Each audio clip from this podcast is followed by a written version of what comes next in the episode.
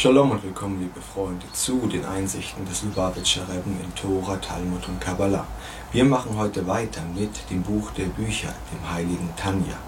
Und, wie wir letzte Woche angefangen haben, geht es darum, uns selber einschätzen zu können. Warum?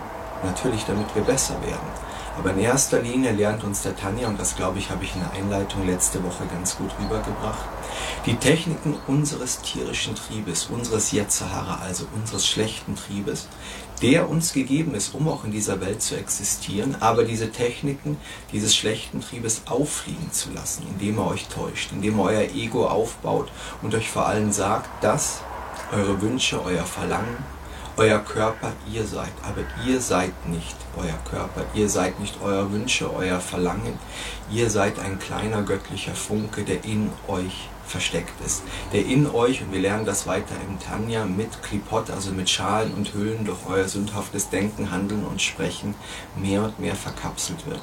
Und es ist nur dieser eine heilige kleine Funken in euch, der nach dieser Existenz zur Göttlichkeit zurückgeht. Euer Körper wir wissen es, ist Wurmfraß.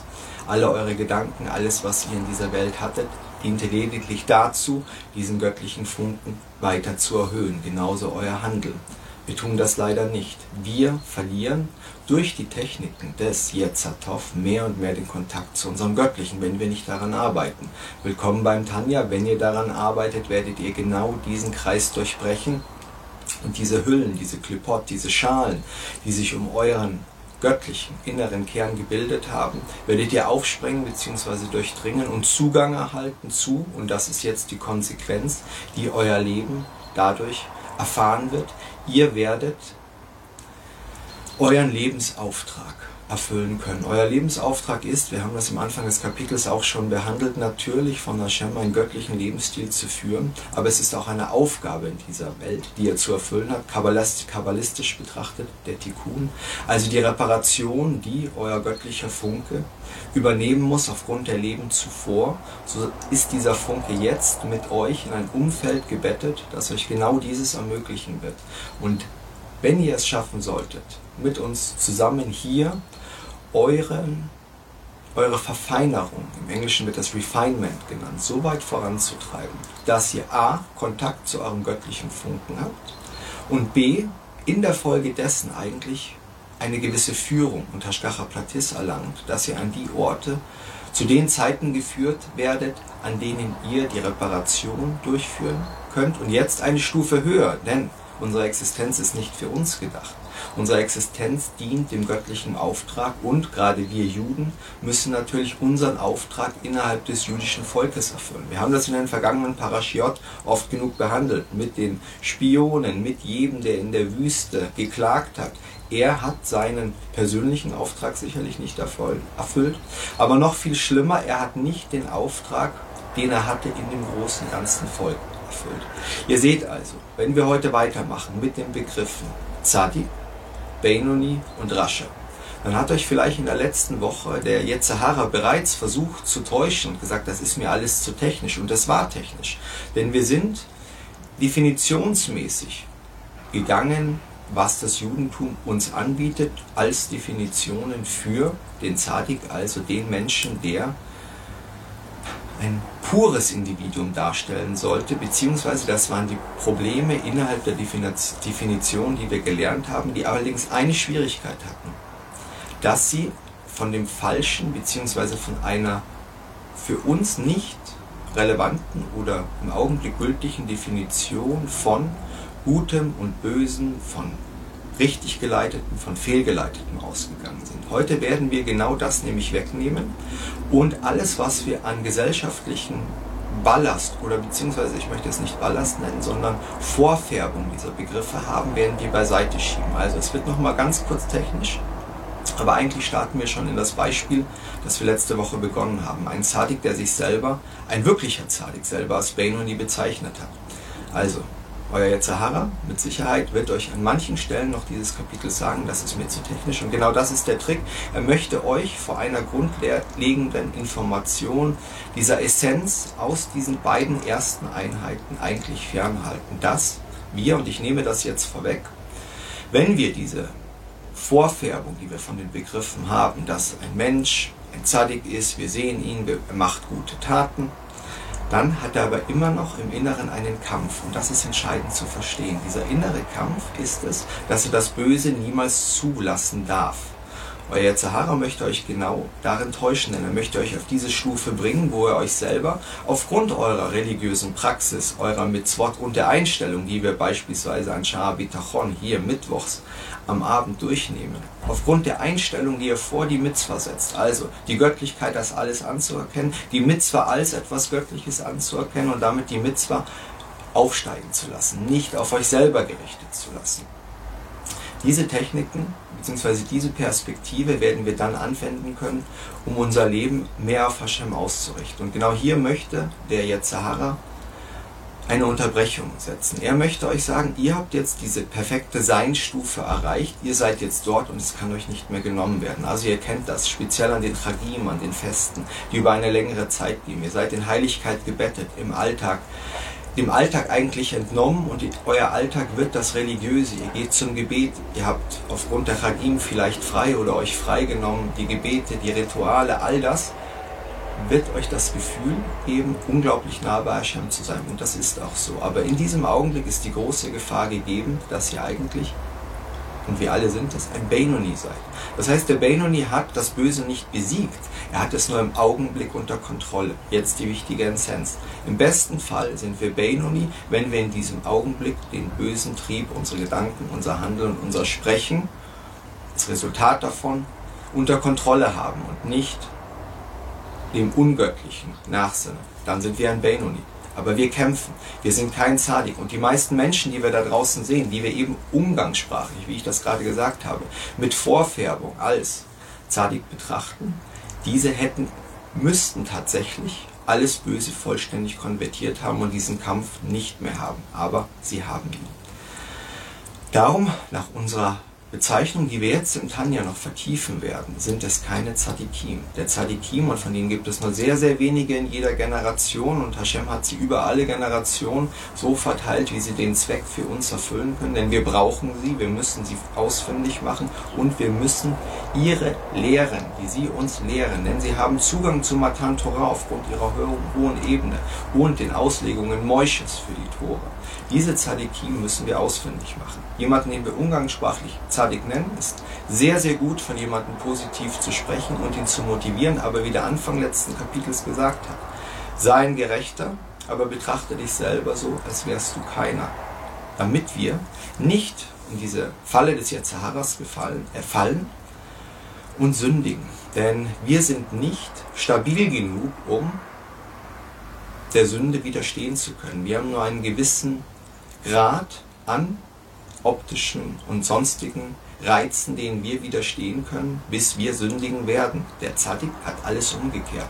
Er kann in diese Welt auf eine ganz andere Weise hineingehen und wirken und sich mit ihr verbinden, denn wir könnten uns nicht mit den Gedanken und den Kräften anderer verbinden. Ihre Gedanken und Kräfte würden uns zerstören, beziehungsweise würden uns eben sündigen lassen und diesen Gedanken, wenn ein schlechter Gedanke in euch kommt, das ist in Ordnung, Ihr dürft diesen Gedanken noch nicht weiterspinnen und auf ihm genussvoll eine weitere Gedankenebene, Stufe, Stufe, Stufe erlangen, bis der Gedanke eigentlich und die Sünde einfach weiter ausgelebt wird im Kopf. Wir lernen nämlich im Tanja, dass die Seele, ein wichtiges Grundprinzip, die Seele wesentlich näher an unsere Gedanken ist als an unseren Taten. Also achtet auf eure Gedanken, denn die Seele ist sehr nah an dem Gedanken, während das Handeln und das Sprechen bereits eine Manifestation auch des Physischen mit sich gebracht hat, damit es dann in diese Welt gekommen ist. Wir sehen also dieses Bindeglied des Physischen, das dazwischen steht. Gedanke und Seele sind nah beisammen, also darum so wichtig, unsere Gedanken zu kontrollieren. Und auch hier wird der Sahara, und darum lernen wir das in Tanja, euch immer wieder versuchen zu täuschen. Und euch, ihr kennt diesen Gedanken, das ist von eurem Sahara. Ihr kennt diesen Gedanken, dass er euch sagt, ich habe doch nur daran gedacht, ich habe noch nichts Schlimmes gemacht. Wenn ihr den Tanja gelernt habt, und wir werden das hier zusammen machen, werdet ihr verstehen, dass genau das gefährlich ist. Also die Einleitung wurde wieder viel zu lange. Wir haben heute das Ziel in dieser Einheit zu verstehen, was ein Zadik ist. Wir haben das an Rabbi, Rabbi angesprochen. Er war ein Zadik. Der Engel des Todes hatte kein Zugriff auf ihn. Er ist sicherlich einer der größten Zadikim der damaligen Zeit, den die Gemorra beschreibt. Und trotzdem bezeichnet er sich als Benoni. Wie kann das sein?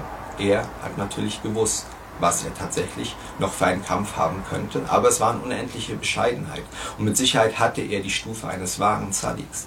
Aber er wusste, beziehungsweise von seiner Außenwirkung her, wollte er eben zeigen, dass auch er noch kämpfen muss. Jeder von uns muss kämpfen, keiner von uns ist ein Zadik. Darum nehmt diesen Kampf auf, lernt mit uns zusammen Tanja und ihr werdet diese Stimme in euch, die euch versucht vom göttlichen Weg abzubringen, erkennen. Ihr habt diese Stimme, ihr folgt ihr täglich, ihr müsst nur erkennen, dass es euer Zahara ist, dass es nicht ihr selber seid und damit auch nicht eure göttliche Stimme, die euch versucht, auf den göttlichen Weg zu bringen. Also, sobald hier die technischen Probleme gelöst sind, geht es los. Hier, Rabba erklärt, ich zum Beispiel bin ein Beinoni. Und wieder kleine technische Probleme. Abaya sagte zu ihm, Meister, Sie machen es unmöglich, dass es irgendein Geschöpf gibt, das leben könnte. Also Rabba, der größte Zadik der damaligen Generation, der uns einfach bekannt ist, weil er in der Gemorra festgehalten ist. Und niemand ist in der Gemorra festgehalten wie er, der ununterbrochen Tora lernte, sodass ihn der Engel des Todes nicht mitnehmen konnte. Abaya argumentierte so, wenn sie ein Benoni sind, also du Rabba, dann fallen sie, dann fallen alle, die auf einer niedrigen Stufe als sie stehen, in die Kategorie des Bösen und ihnen ist damit das Leben verwehrt.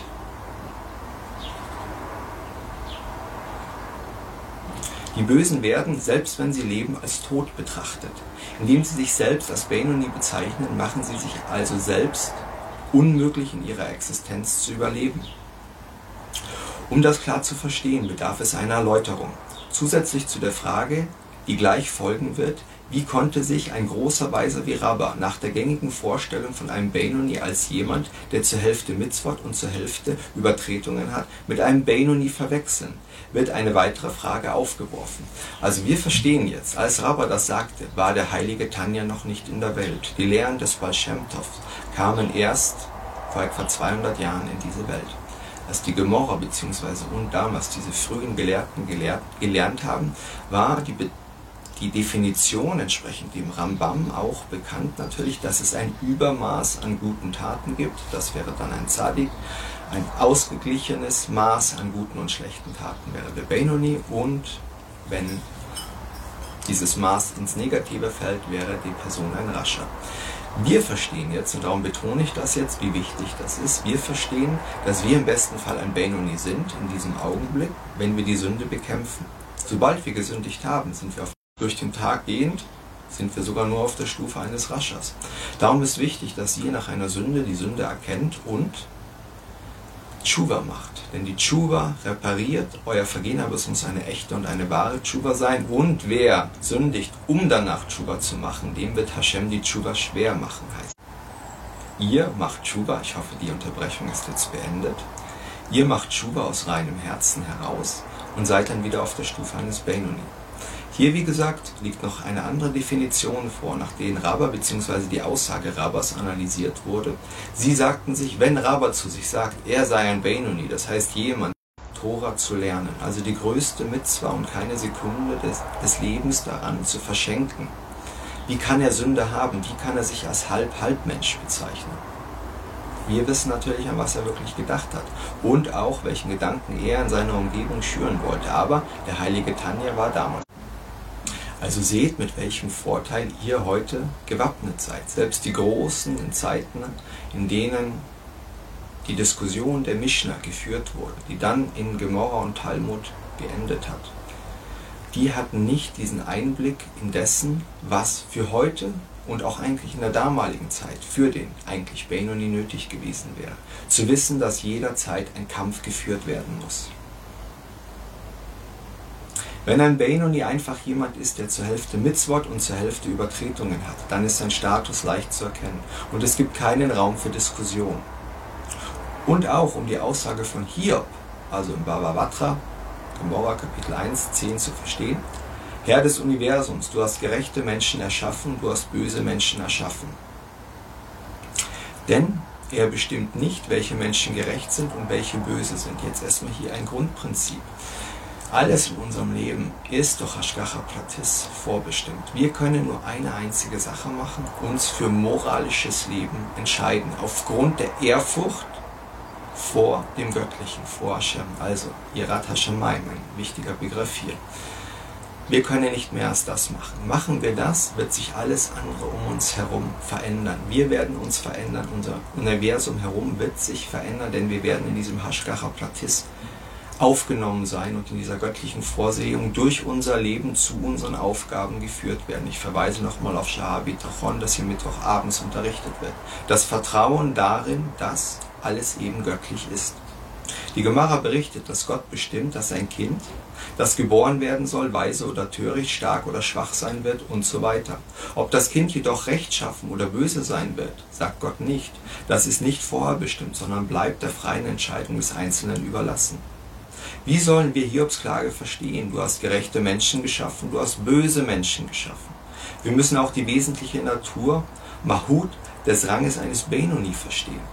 Die Mahut eines Zadik ist Rechtschaffenheit. Die Mahut eines bösen Menschen ist Böses. Was ist die Mahut, die wesentliche Natur des Benoni dann? Es ist er ist sicherlich nicht jemand, dessen Taten halb tugendhaft und halb sündhaft sind. Denn wenn es so wäre, wie könnte Rabba sich dann irren, wenn er sich selbst als Benoni einstuft? Denn es ist bekannt, dass sein Mund nie aufhörte, die Tora zu studieren, so sehr, dass er selbst vom Todesengel geschützt war, beziehungsweise der Todesengel keine Herrschaft über ihn hatte. Also nochmal kurz zur Wiederholung. Dieser unglaubliche Große des Judentums bezeichnete sich als Benoni nach damaligem Verständnis ohne Tanja und der Ausräumung dessen, was ich gerade als eine gewisse Vorfärbung des Begriffes, die wir auch heute haben, von Zadik verstehen. Innerhalb dieser Interpretationsdefinition war es unverständlich damals für die damaligen, dass sich Rabba als Benoni bezeichnen konnte. Wir verstehen das heute. Er ist nur davon ausgegangen, Safety First, dass er immer noch diesen Kampf hat, dass er zwar nur gute Taten besitzt, er wusste das, aber er ist davon ausgegangen, dass er immer noch diesen Kampf mit dem Ungöttlichen in sich hat, dass noch nicht alles in seinem Herzen transformiert wurde. Das ist die absolute Sicherheitsstufe, die wir natürlich eingehen könnten und einnehmen sollten. Denn mit dieser Haltung können wir als Benoni uns schützen, dass der Yetzirah uns Sünde aussetzt, der wir nicht widerstehen können.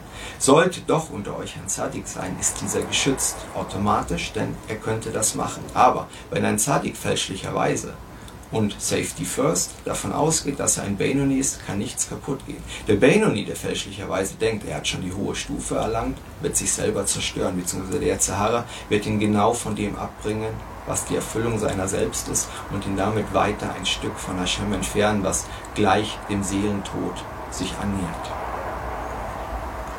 Auch quantitativ war sein Lernen auf einem so hohen Niveau, dass der Todesengel ihn nicht überwältigen konnte. Wie konnte er sich also irren, wenn er die Hälfte seiner Taten als sündhaft ansieht? Gott bewahre. Außerdem, wann kann eine Person als Benoni betrachtet werden? Denn in dem Moment, in dem jemand sündigt, bis er bereut, gilt er als völlig böse. Wie ich das gerade gesagt habe. Im Idealfall sind wir ein Benoni. Normalerweise, aufgrund unseres sündhaften Denkens, Sprechens oder Handelns, sind wir oder sind wir, wir können auch natürlich negative Mitzvot äh, brechen, also sogar richtig böse handeln. Wir können auch positive Mitzvot nicht eingehen. Wir können rabbinische Gebote brechen. Das ist jetzt auch ganz wichtig. Nach dem Tanja ist auch das der absolute der absolute Beschleuniger hin zum Rascher, also zum Rascher, der, bis er nicht wirklich Tschuva gemacht hat, wirklich ein Wahnsinniger, ein, der des Bösen frönender ist. So derjenige, der gegen ein geringfügiges Verbot der Rabbiner, so steht es auch hier, verstößt, wird das Böse bezeichnet. Wie es in Jevamot Kapitel 2,16 und in Nieder Kapitel 1,17 heißt, also in der Gemorra. Darüber hinaus wird auch derjenige als Böse bezeichnet, der sich nicht selbst der nicht selbst sündigt, aber die Möglichkeit hat, einen anderen von der Sünde zu warnen und dies nicht tut. Also, ihr seht also auch eure Verantwortung gegenüber Klal Israel. Der Zahara torpediert genau das. Er sagt, ihr müsst euch, denn ihr seid Körper, Sprechen, Handeln und Denken, ihr müsst auf euch fokussieren. Und genau das ist der Trick des Yetzirah. In Wirklichkeit sind wir alle eins durch diesen göttlichen Funken. Durch das, was wirklich wir sind, sind wir mit der Göttlichkeit verbunden. Und das sind wir. Dementsprechend müssten wir alles tun, um anderen zu helfen. Wir tun das leider nicht, sondern lassen uns von Yetzirah eben manchmal täuschen. Wir lassen uns an die Grenze des Möglichen bringen, die wir denken, dass das Mögliche wäre, von unserem Körperlichen her, von unserem Yetzirah dahin getäuscht. Aber eigentlich unsere göttliche Seele will wesentlich mehr. Sie will nichts von dieser Welt. Sie will in dieser Welt das Göttliche suchen, also ihre Brüder und Schwestern oder diese Verbindungen mit den göttlichen Funken und will eins damit werden. Umso mehr ihr arbeitet an euch, umso mehr werdet ihr diesen inneren Ruf hören eine gute Tat ausgeführt, weil man sich danach selber besser fühlt, ist in Ordnung. Aber eine andere Stufe ist es, wenn man die gute Tat nur begeht, um der Göttlichkeit zu dienen. Erst recht gilt es für denjenigen also, dass er ein Rascher ist, der ein positives Gesetz vernachlässigt, das er erfüllen könnte.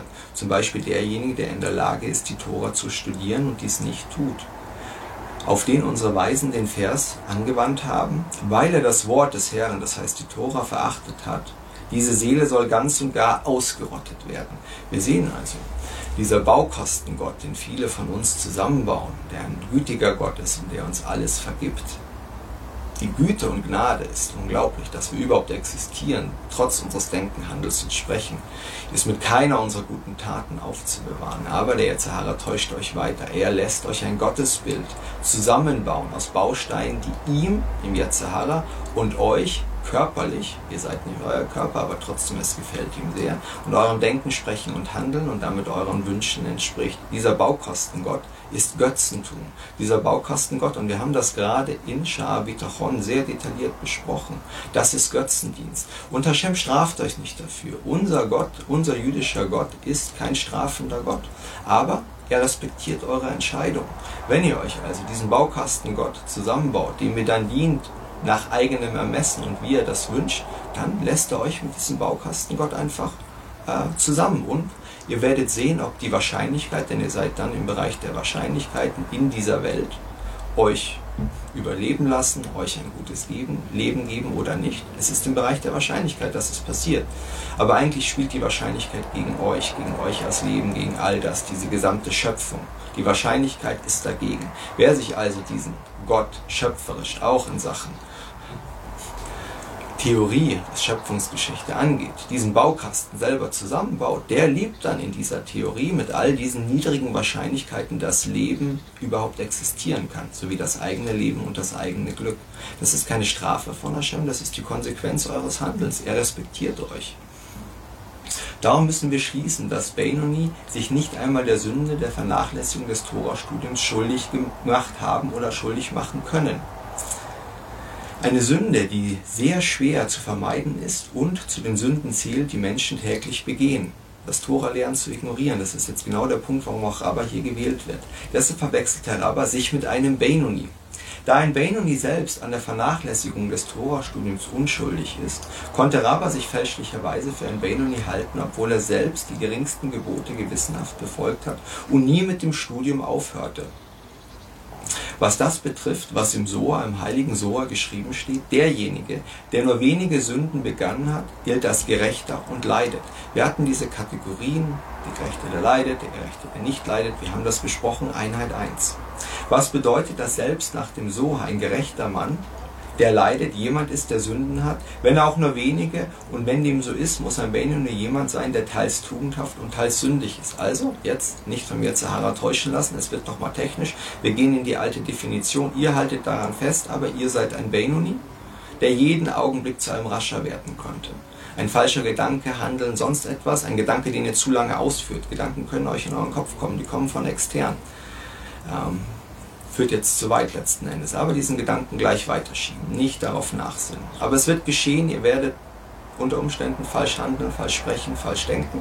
Dann seid ihr ein rascher. Aber im Idealfall jetzt, wir alle, wir konzentrieren uns auf das Göttliche. Wir sind jetzt Benoni. Wir bereuen alle unsere Sünden, gestern, heute, und wissen, dass wir nicht mehr sündigen wollen in der Zukunft. Voila, wir alle sind zusammen hier eine Gruppe von zehn Leuten, ähm, die jetzt Benoni gemeinsam sind, in diesem Augenblick, bis ihr einen schlechten Gedanken bekommt und diesen Gedanken auslebt und euch darin praktisch suhlt wie Schweine in einer, naja, sonst wo natürlich ein etwas harter Vergleich, aber es ist so, darum schiebt einen schlechten Gedanken so, so schnell es geht aus dem Kopf heraus, denn wie wir gerade gesagt haben, eure Gedanken sind nah an der Seele und schädigen damit eurer Seele am allermeisten.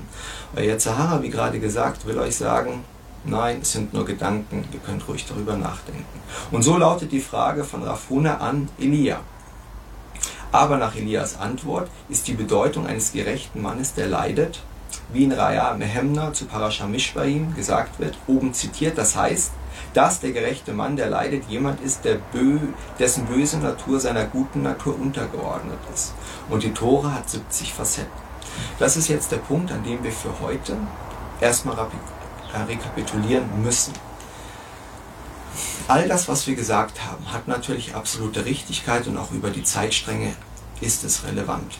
Wir müssen allerdings, und darum ist uns der Tanja zu einer Zeit gegeben, wo das spirituelle Niveau mehr und mehr abgesunken ist und wir auch immer weniger von der Göttlichkeit wahrnehmen können, immer mehr Schutzmauern gegen uns aufbauen. Und das ist genau, was der Tanja uns gibt. Der Tanja zeigt uns, dass wir nur eine papyrusdünne Wand um uns herum haben, die uns dafür schützt, in diesem Augenblick, wo wir uns erkämpft haben, unter diesem schützenden Dach des Benoni zu sein oder unter diesem Dach der Benoni zusammengefasst sein, dass diese schützende Papyruswand unfassbar dünn ist und wir jederzeit wieder durch eine sündhafte Handlung, ein sündhaftes Wort, bitte achtet auf eure Sprache, was ihr über andere Leute sagt. Wir könnten hier Abend füllen über Laschenhara und die gefüllten Friedhöfe, wie es heißt, sprechen. Denn die schlechte Sprache bringt den Tod. Die Sünde ist so groß. Wir werden das auch noch machen. Also achtet daher auf eure Sprache, Denken und Handeln, damit ihr nicht zurückfallt auf den Rascher und immer wieder in diesen Kreis zwischen Tshuva, Benuni, Sünden, Rascher, Tshuva, Benoni hin und her springt. Ihr wollt, solange es möglich seid, als Benoni gelten und ein Benoni sein, damit ihr im Leben weiter vorankommt und Aufgabe für Aufgabe nacheinander abwickelt, die euch die Göttlichkeit zukommen lässt. Wenn ihr euch täuschen lasst oder wenn ihr euch jetzt eben, darum bin ich sehr vorsichtig mit den Formulierungen aus der Vergangenheit, aus Gemorra und Talmud, die, und das war der Schlusssatz, die 70 Wahrheiten der Tora entsprechen. Das heißt, alles, was da steht, ist auch so. Aber wir behaupten, beziehungsweise ich behaupte, und der Tanja sagt es auch, für uns relevant und im Heute zu verstehen, ist eben nicht diese auch sprachliche Vorfärbung, die wir haben auf Zadikimo, ist ein Heiliger, er handelt gerade gut. Euer jetziges Handeln ist nicht euer Status. Euer Status ist derjenige, in den ihr jederzeit verfallen könnt. Das Potenzial, das also noch in eurem Herzen ist, das Potenzial ist extrem relevant, wenn wir diese chassidischen, kabbalistischen Lebenspraktiken analysieren. Ihr permanentes Potenzial zu einem Rascher zu werden. Erst wenn dieses Potenzial vollständig transformiert ist in eurem Herzen, seid ihr tatsächlich ein Zadik. Keiner von uns hat das geschafft, keiner von uns wird das im Leben schaffen. Das heißt, das, was wir heute gelernt haben in dieser Einheit, ist eine Lebensaufgabe. Schützt diese Papyrus, Papyruswand um euch herum, baut sie auf, haltet an ihr fest und wisst, dass sie dünn ist. Wisst, dass sie nur ein gewisses Maß an Sünde verkraftet und vor allem lasst euch nicht blenden, dass ihr absolut gerecht seid. Ihr sollt natürlich positiv von euch denken, aber ihr müsst auch wissen, dass ihr jederzeit zurückfallen könnt. Also, Shabbat Shalom, liebe Freunde. Ich wünsche euch einen gesegneten Shabbat. Seid positiv, denn Positivität ist der absolute Dienst auch am Göttlichen. Das heißt, mit diesen Techniken, die wir heute erlernt haben und erkannt haben, dass wir eigentlich vom Herzen her böse sind und Böses in uns tragen, wissen wir auch, was der Schlüssel ist, dieses Böse eben nicht zum Aufkeimen zu lassen. Also keimt auf für das Gute, lasst euren göttlichen Kern aufkeimen und wir sehen uns in der neuen Woche wieder. Montag mit den Likutei Sichot für die nächste Parascha. Shabbat Shalom.